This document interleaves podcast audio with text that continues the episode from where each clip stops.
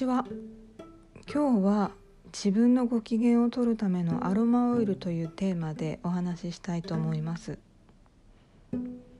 皆さんすでに愛用されてる方が多いかと思うんですけれどもアイルベーダでは五感から取り入れるもの全てがその人を作るというふうに考えるので鼻から取り入れる匂いも私たちの健康な心と体をサポートしてくれるものになります。私が最近愛用しているアロマオイルは例えばクラリセージっていうのがありますこれはアイルベーダ仲間からおすすめしてもらったものなんですけれども頭がいっぱいになっちゃった時とかにいいですよっていうふうに勧めてくれたんですね。香りはフレッシュで爽快なハーブの香りがするんですけれども心と体のチューニングするのにいいというふうにも言われています。さらに女性特有の不調に効くっていうふうにも言われています。でこの女性特有の不調ってに効くものでもう一つ私が愛用しているのがゼラニウムなんですけれどもこれも女性特有の不調生理不順だったり PMS だったり更年期更年期障害に効くというふうにも言われています。香りはローズに似たフローラルな匂いっていうふうに言われてるんですけれどもローズほどそんなに華やかさはなくグリーンな感じの匂いがしますね。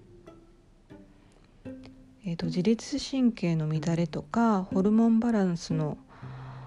回復させる香りともいうふうに言われています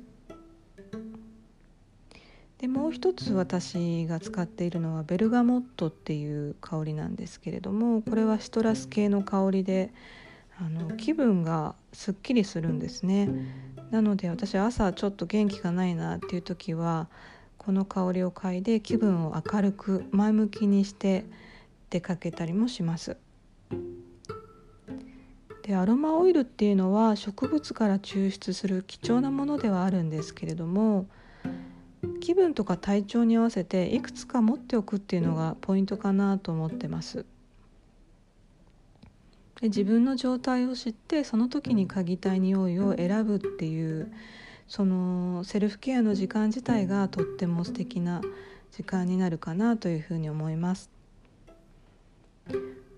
最後に使い方なんですけれどもお部屋で使用する時は私は基本アロマディフューザーを使うことが多かったんですけれども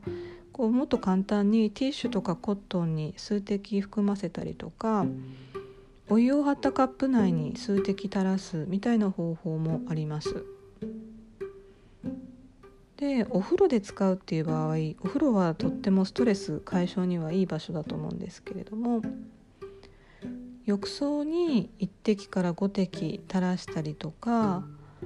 自然のお塩にあらかじめ混ぜ合わせておいてお湯に入れると混ざりやすいっていうふうにも言われているそうです自分のご機嫌を取るためのアロマオイルというテーマでお話ししましたが皆さんはどのような香りを使っていますか？今日も聞いていただきましてありがとうございます。